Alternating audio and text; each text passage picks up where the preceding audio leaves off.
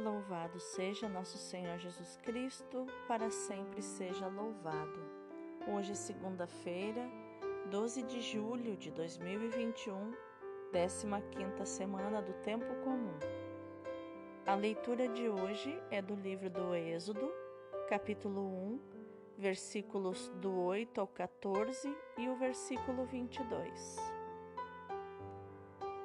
Naqueles dias surgiu um novo rei do Egito, que não tinha conhecido José, e disse a seu povo: Olhai como o povo dos filhos de Israel é mais numeroso e mais forte do que nós. Vamos agir com prudência em relação a ele, para impedir que continue crescendo e, em caso de guerra, se una aos nossos inimigos, combata contra nós e acabe por sair do país. Estabeleceram inspetores de obras para que o oprimissem com trabalhos penosos, e foi assim que ele construiu para o Faraó as cidades entrepostos de Pitom e Ramsés. Mas, quanto mais o oprimiam, tanto mais se multiplicava e crescia. Obcecados pelo medo dos filhos de Israel, os egípcios impuseram-lhes uma dura escravidão e tornaram-lhes a vida amarga pelo pesado trabalho da preparação do barro e dos tijolos, com toda a espécie de trabalhos dos campos e outros serviços que os levavam a fazer a força. O Faraó deu esta ordem a todo o seu povo: Lançai ao rio Nilo todos os meninos hebreus recém-nascidos, mas poupai a vida das meninas. Palavra do Senhor, graças a Deus. O salmo de hoje é o 123 ou 124 versículos do 1 ao 8. Nosso auxílio está no nome do Senhor. Se o Senhor não estivesse a nosso lado, que o diga Israel neste momento, se o Senhor não estivesse a nosso lado quando os homens investiram contra nós, com certeza nos teriam devorado no furor de sua ira contra nós então as águas nos teriam submergido, a correnteza nos teria arrastado, e então por sobre nós teriam passado essas águas sempre mais impetuosas. Bendito seja o Senhor que não deixou cairmos como presa de seus dentes. Nossa alma, como um pássaro, escapou do laço que lhe armara o caçador. O laço arrebentou-se de repente e assim nós conseguimos libertar-nos. O nosso auxílio está no nome do Senhor, do Senhor que fez o céu e fez a terra. Nosso auxílio está no nome do Senhor. O evangelho de hoje é Mateus capítulo 10, versículos do 34 até o capítulo 11, versículo 1. Naquele tempo, disse Jesus aos seus discípulos: Não penseis que vim trazer paz à terra. Não vim trazer a paz, mas sim a espada. De fato, vim separar o filho de seu pai, a filha de sua mãe, a nora de sua sogra e os inimigos do homem serão os seus próprios familiares. Quem ama seu pai ou sua mãe mais do que a mim, não é digno de mim.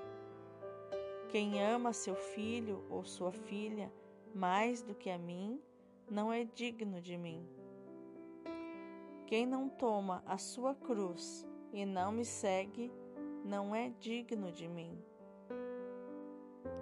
Quem procura conservar a sua vida vai perdê-la, e quem perde a sua vida por causa de mim, vai encontrá-la. Quem vos recebe, a mim recebe, e quem me recebe, recebe aquele que me enviou. Quem recebe um profeta por ser profeta, receberá a recompensa de profeta. E quem recebe um justo por ser justo, receberá a recompensa do justo. Quem der, ainda que seja apenas um copo de água fresca, a um desses pequeninos, por ser meu discípulo, em verdade vos digo, não perderá a sua recompensa. Quando Jesus acabou de dar essas instruções aos doze discípulos, partiu daí a fim de ensinar e pregar nas cidades deles. Palavra da salvação, glória a vós, Senhor. Então, quais os ensinamentos de inteligência emocional podemos encontrar nos textos de hoje? A leitura de hoje nos mostra a infantilidade emocional do Faraó este novo Faraó que reinou 400 anos depois que José governou o Egito. E esse Faraó não conhecia a história de José, de como José, através do seu dom de interpretar sonhos e de administrar os bens do Egito, como ele salvou o Egito da fome e da penúria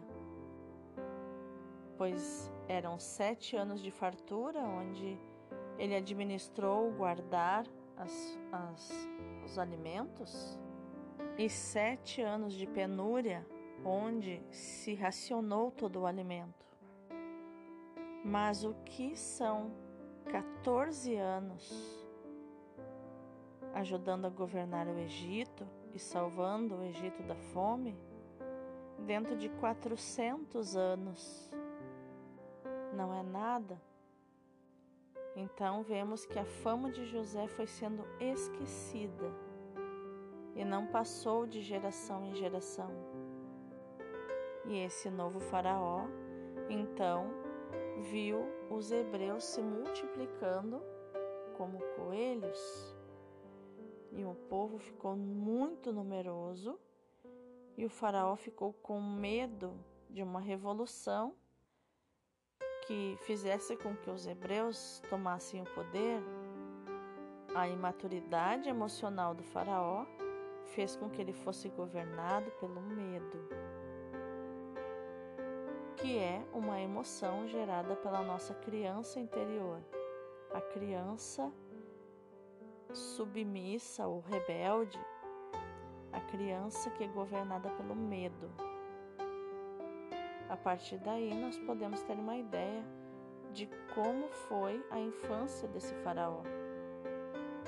O que fez com que ele precisasse ser tão grande e exterminar todo tipo de ameaça? Qual era a carência emocional desse faraó a ponto de fazê-lo escravizar todo um povo e imprimir sobre eles trabalhos pesadíssimos? O versículo 13 diz que o Faraó era obcecado pelo medo dos filhos de Israel, ele e os egípcios.